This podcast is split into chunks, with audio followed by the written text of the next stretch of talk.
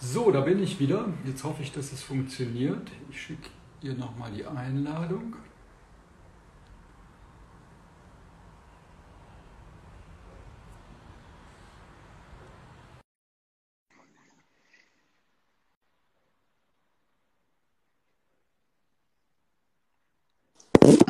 Ja, jetzt hat es funktioniert. Ja, Sehr gut. Jeder grüß dich. hallo. Hallo. Warum hat es beim ersten Mal nicht geklappt? Hat es irgendwie technische Probleme oder habe ich es ja vorher nicht gut genug erklärt? Hier ist gerade Gewitter, deswegen war die Verbindung vielleicht einfach nur schlecht. Ah, okay. Okay, ja klar. Gewitter, das schlägt sich manchmal aufs, aufs Internet wie- nieder. Schlimm Genau. oder, oder bleibt, bei Nö, hat alles wieder beruhigt, alles gut. Alles gut. Ja, vielen Dank erstmal. Ähm, sind schon viele, viele ganz gespannt auf dich, äh, die natürlich dann auch reinklicken und natürlich auch wissen wollen, wie es dir geht. Ähm, wir wollen erstmal so ein bisschen über die Euro sprechen. Denke ich, das, das verfolgst du ja auch. Ähm, ja, die, die vier Halbfinalisten stehen ja jetzt fest. Wer ist denn dein, dein Favorit und wie hast du es verfolgt?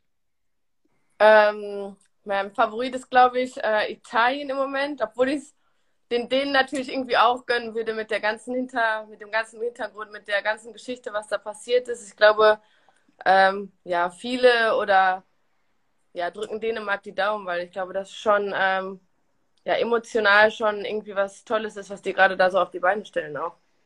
Ja, ja, geht mir ähnlich. Also ich, ich sehe es auch mit den Italienern. Also bei den Italienern, ich weiß nicht, was dich begeistert hat. Ich fand das irgendwie, die, die waren so emotional, die haben sich so identifiziert. Ich finde das ja schon immer toll, wenn die am Anfang da ihre Hymne singen und auch wie sie Fußball spielen. Also auch ein bisschen anders, als man es von Italien gewohnt ist. Was sind so, was, was gefällt dir bei den Italienern besonders gut? Ja, emotional gesehen, ne, das sieht man halt einfach, dass das wirklich eine Einheit ist, dass es eine Mannschaft ist nach dem Spiel, wie die zusammen quasi den Sieg äh, zelebrieren und das ist, das sieht man halt, dass da unbedingt der Wille ist, den Titel halt auch zu gewinnen und ja, sie fighten, sie kämpfen, ähm, sie werfen sich in alles rein und ich glaube, das ist aber halt auch immer so ein bisschen die Mentalität quasi von den Italienern. Ja, das mag man ja auch irgendwie, ne? Also wenn man die so spielen sieht. Auf der anderen Seite gab es ja auch damit Immobile, das hast du ja auch mitbekommen. Da gab es dann auch Kritik. Ist das Fußballer-like? Ist das unfair? Ich meine diese Szene, weißt du, vor dem, vor Ja, dem ja, Tor, ich weiß genau, was du meinst. Straf- Strafraum da rumwälzt. Wie, wie Ja. hast du das empfunden? Also wenn ich das jetzt gewesen wäre als Spieler, dann hätte ich mich halt irgendwie am nächsten Tag oder quasi unmittelbar danach irgendwie auch geschämt, weil wenn ich das sehen würde, was er gemacht hat, das ist halt einfach auch irgendwie Unsportlichkeit und das hat er ja auch eigentlich gar nicht nötig, das so zu tun und ähm, ja, das, ich würde mich einfach nur schämen, wenn ich das gewesen wäre quasi. Ja, ja, ja, wird, wird, wird, wird mir genauso gehen. Und Dänemark, ähm, das ist natürlich auch so ein, so ein Thema, ne? Also da, da wurde ja viel diskutiert auch. Also kann man überhaupt ähm, wieder spielen, nachdem das passiert ist mit Eriksen? Das ist ja dann weitergegangen.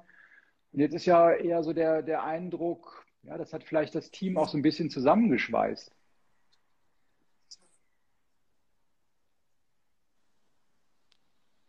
Hast du das mitbekommen, was ich gerade gesagt habe? Also ich habe so den Eindruck, das hat das Team vielleicht so ein bisschen zusammengeschweißt, diese, diese Geschichte mit Eriksen. Was ist, was, was denkst du darüber? Ja, ich glaube, es hätte irgendwie in beide Richtungen gehen können. Ne? Entweder hätte man das emotional irgendwie gar nicht geschafft als Mannschaft. Ich glaube, wenn der Verlauf vielleicht auch zum Glück nicht anders gelaufen wäre, der ist ja zum Glück dann ähm, in die richtige Richtung gelaufen bei ihm. Ähm, wenn das natürlich nicht gut gewesen wäre, dann wäre es natürlich nochmal eine andere, ähm, eine andere, ja, in die andere Richtung eventuell gegangen. Und ja, man sieht aber auch irgendwie, dass man weiß nie, was hinter den Kulissen ja quasi abgelaufen ist mit Eriksen. Und ähm, ja, man sieht halt einfach, dass es irgendwie die Mannschaft nochmal beflügelt hat, gepusht hat, so die ganze Sache. Und ähm, ja, toll, dass sie das ähm, so geschafft haben. Und ich glaube, da geht jedes Herz auf, wenn man so sieht, wie die Mannschaft jetzt quasi lebt bei der EM. Ja, also dein, dein Favorit vielleicht emotional die Dänen und sportlich die Italiener. Wie würdest du es einschätzen? Ja, bis jetzt machen ja die Italiener so den konstanteren Eindruck, also das beste Team so ein bisschen. Also, aber ich glaube, England ist halt auch noch gefährlich. Also, wenn man sieht, der Sterling, der ist halt auch ähm, eine Geheimwaffe, finde ich. Also, der spielt eine richtig gute EM zum Beispiel. Und ähm, ja, mein Finale ist, glaube ich, Italien gegen England. Und ja, emotional, also ich glaube, so mental stärkeren Eindruck machen die Italiener. Ja. Wie, wie ist es bei, wie ist es bei den Frauen? Spielen die Frauen, eh- also von der, von der Mentalität, wenn man das jetzt vergleicht, ähnlich dann? Also die deutschen Frauen wie die deutschen Männer? Oder gibt es da Unterschiede? Oder wie sind die italienischen Frauen? Wie, wie, wie, würdest, du das, wie würdest du das einschätzen? Ja, ich weiß es noch ganz genau. Wir haben auch äh, irgendein, ich glaube, ein Viertelfinalspiel hatten wir mal gegen ähm, Italien. Und die haben genauso gespielt wie äh, die Männer quasi halt so temperamentvoll, sehr zweikampfstark, sehr aggressiv, sehr eklig, so ein bisschen auch, immer so kleine Nickeligkeiten drin gewesen in das Spiel. Und wenn man natürlich schon vor dem Spiel hört, wie die die Hünde, Hymne singen, dann ist es halt schon krass. Also das ist halt schon, ja, ich glaube, das gehört irgendwie so ein bisschen zu der Nation dazu. Ähm, wie, wie, das Thema Hymne hast du ja gerade auch angesprochen. Ähm, warum ist das bei den, bei den, ich weiß nicht, wie ist es bei euch gewesen? Seid ihr da auch so emotional dabei wie die Italienerin oder auch eher gebremst? Und warum ist das so ein, so ein, so ein, so ein Thema eigentlich? Ja, gebremst nicht. Ich glaube, ähm, jeder ist stolz, die Hymne singen zu dürfen. Ähm, das ist schon immer noch ein besonderes Gefühl gewesen, wenn die Hymne überhaupt gespielt wird. Und ähm, ja, man ist einfach nur stolz. Aber ich glaube, ich weiß nicht, ob das jemand uns Deutschen abkaufen würde, wenn wir quasi die Hymne so singen würden. Ich glaube, das sind wir halt auch einfach nicht. Also die Hymne ist auch ein bisschen getragener, ne? die deutsche Nationalhymne als die Italiener, die können halt da richtig auch ja, Gas ich glaube, die kann man gar nicht so richtig so rausposaunen lassen. Ja, ja, genau. Wenn ich mich vorstellen würde, ich würde die so singen, dann würde, glaube ich, ich glaube, das wäre belächelt worden dann quasi auch. Ja. Gibt es für dich Erkenntnisse jetzt bei dieser Euro, was so Spieltaktik betrifft oder wo du sagst, so, ich habe jetzt heute nochmal mit Christoph Kramer gesprochen, weil, weil ich in Mönchengladbach war, der, der findet die Spanier äh, richtig gut die spielen ja irgendwie ihren, ihren Ballbesitz, Fußball. Ja. Äh, Lars Stindl, der sagte, ja, also der findet es äh, gut, dass, dass also gerade Mannschaften, die sehr passsicher sind, dass die jetzt so weit gekommen sind. Was sind so deine Erkenntnisse? Ja, ich glaube, das ist relativ, also ich finde, dass viele Einzelaktionen in, auch gerade im letzten Drittel stattfinden, so eins gegen eins, dass man halt schon sieht, dass ja, man viele eins gegen eins Spieler braucht, wo man halt auch einfach mal das eins gegen eins dann unbedingt gewinnen will temporeich über Außen, finde ich auch, dass man das immer wieder sieht. Und ja, wie gesagt, Ballbesitz, Fußball ist immer schön, sich auch anzugucken und ähm, ja, mag ich auch. Und ja, es ist schon ähm, Ballbesitz, Fußball, ich glaube, das ähm, guckt jeder gerne, oder? Ja, das stimmt, das stimmt. Wer ist für dich im Moment die beste Frauenmannschaft? Also jetzt nicht äh, auf, auf Europa bezogen, sondern, sondern weltweit. Wen, wen siehst du da ganz weltweit. vorne? Wo sagst du, das ist so. Frage. Was ist so die ähm, Mannschaft, denke, wo du sagst? Wenn ich jetzt das Champions League-Finale gesehen habe, dann fand ich halt auch, dass Barcelona tollen Ballbesitzfußball gespielt haben und ähm, mhm. Die halt auch das 1 gegen 1 über Außen oft gewonnen haben und dann quasi den tödlichen Pass in die Mitte gespielt haben. Von daher denke ich schon, dass ähm, Barcelona in der Zukunft auch ähm, ja schon die Top-Mannschaft werden kann in der Welt. Mhm. Und als Nationalmannschaft? Auch Spanien spielen halt auch äh, einen tollen Ballbesitzfußball. Die vergessen manchmal das Tore schießen so ein bisschen, aber ja, wenn ich jetzt halt auch mit den anderen Nationen gesprochen habe, mit den Spielerinnen quasi, die ähm, gegen Spanien gesagt haben, die haben einfach immer gesagt, boah, wir laufen 90 Minuten fast nur den Ball her und ähm, da sieht man halt einfach, wie passsicher, wie ballbesitzsicher die halt auch sind.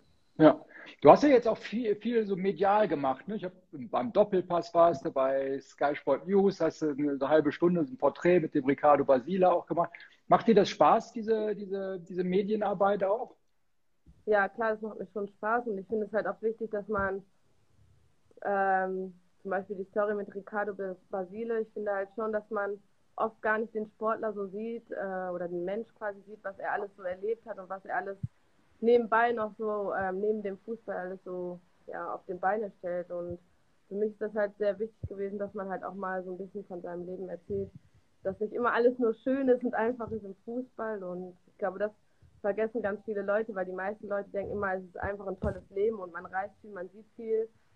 Klar, es ist schön, aber es hat auch immer seine anderen Seiten.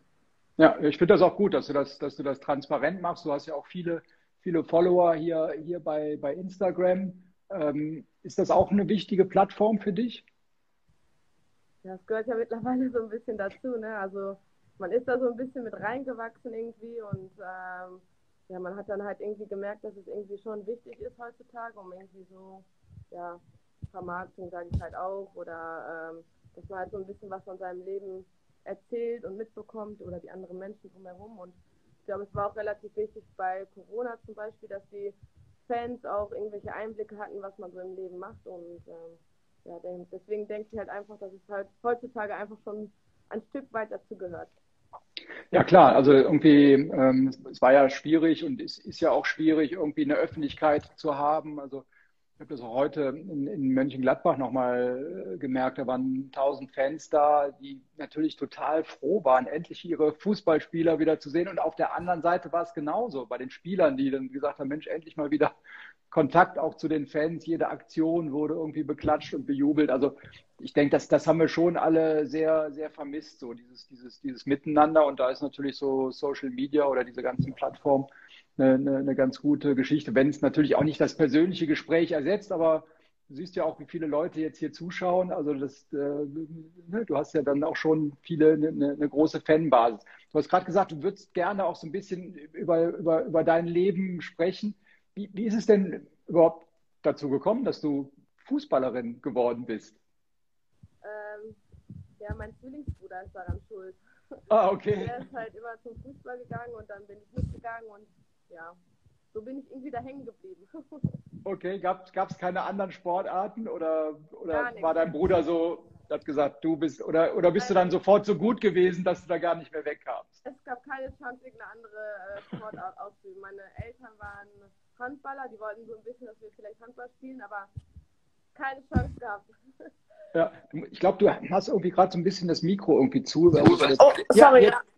Ja, jetzt besser, ne? Jetzt ist besser, genau. Jetzt warst ja. du gerade so ein bisschen, bisschen, bisschen gedämpft. Was hat dich denn ähm, dann am Fußball begeistert, dass du dann da hängen geblieben bist? Ja, was hat mich da begeistert? Also ich fand es erstmal cool, in der Mannschaft zu spielen, so eine Mannschaftssportart zu haben. Und ja, ich war irgendwie von Anfang an schon relativ gut und es hat mir Spaß gemacht und ja, so bin ich halt immer dabei geblieben. Und äh, mein Vater, der hat mich natürlich sehr, sehr gefördert und gefordert immer. Ähm, von daher ist das halt so hängen geblieben und ich hatte immer Spaß daran und ja, also ich habe nie daran gezweifelt, irgendwie mal aufzuhören oder so. Also. Mhm. Ab, ab, wann war das denn abzusehen, dass du so eine tolle Karriere mit so vielen Titeln äh, hinlegst? Champions League, Meisterschaften, DFB-Pokal? Ach, ich habe mir da gar keine Gedanken drüber gemacht. Also wirklich gar nicht. Ich habe mich immer so ein bisschen leiten lassen, auch irgendwie. Ähm, ja, wann habe ich das mal gedacht? Also ich habe daran irgendwie nie gedacht. Also das ist halt auch irgendwie, wenn man das sich so vielleicht auch so, wenn man sich das zu krass vornimmt irgendwie auch, dann passiert das ja meistens eh irgendwie nicht. Und ja, ich habe es irgendwie auf mich zukommen lassen und ähm, ja, ich sage mal, dass ich halt irgendwie so schon den richtigen Weg gefunden habe in meiner Karriere hierher. Ja, ich glaube, das ist auch eine gute Einstellung, einfach dann die Dinge so, so, so dann auch anzunehmen. Was, was, was rätst du denn Mädchen, die gerne ja, so eine Karriere machen wollen wie du? Oder erstmal fangen wir erstmal klein an, die, die gerne Fußball spielen wollen. Ja, ich glaube, mir hat es damals sehr viel gebracht, dass ich mit Jungs immer mal zusammen gespielt habe. Ich glaube, das ist halt schon, dass man sich da lernt durchzusetzen auch und schon ein anderer Fußball gewesen. Aber ich glaube, das Größte ist halt einfach, dass man den Spaß irgendwie nie daran verliert. Und ähm, da gehört halt viel dazu. Ich hatte auch immer natürlich tolle Trainer, die mich immer ja, motiviert haben, ähm, besser zu werden und die halt auch immer ja, mich unterstützt haben. Ich glaube, das gehört auch dazu. Das ist auch sehr wichtig, dass man gute Trainer hat und ja, äh, man darf halt einfach nie den Spaß daran verlieren, das zu tun, was man macht. Mhm. Was hat dich immer motiviert? Gab es da Vorbilder?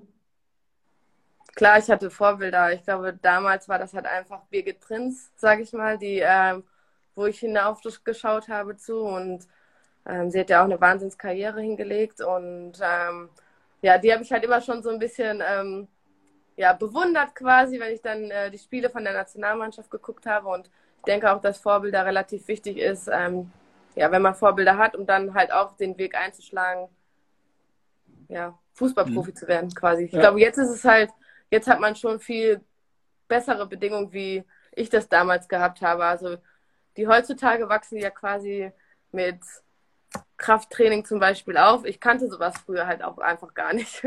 Okay. Also hättest du das gerne früher schon angefangen? Also ein bisschen mehr in die, in die Richtung gearbeitet?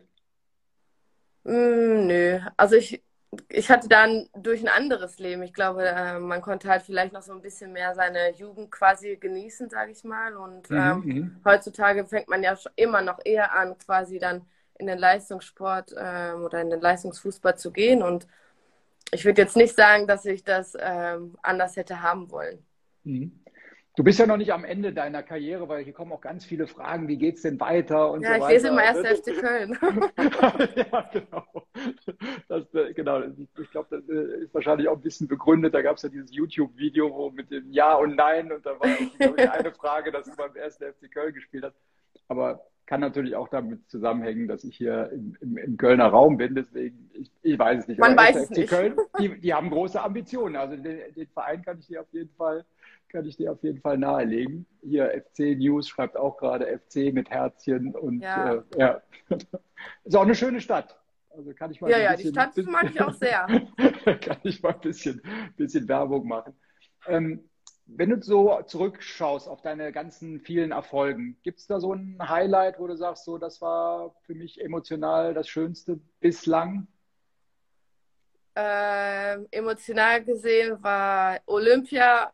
Das Jahr war schon sehr, sehr krass, weil da habe ich meinen Vater verloren und dann, ich glaube, acht Wochen später habe ich quasi dann Olympia Gold gewonnen.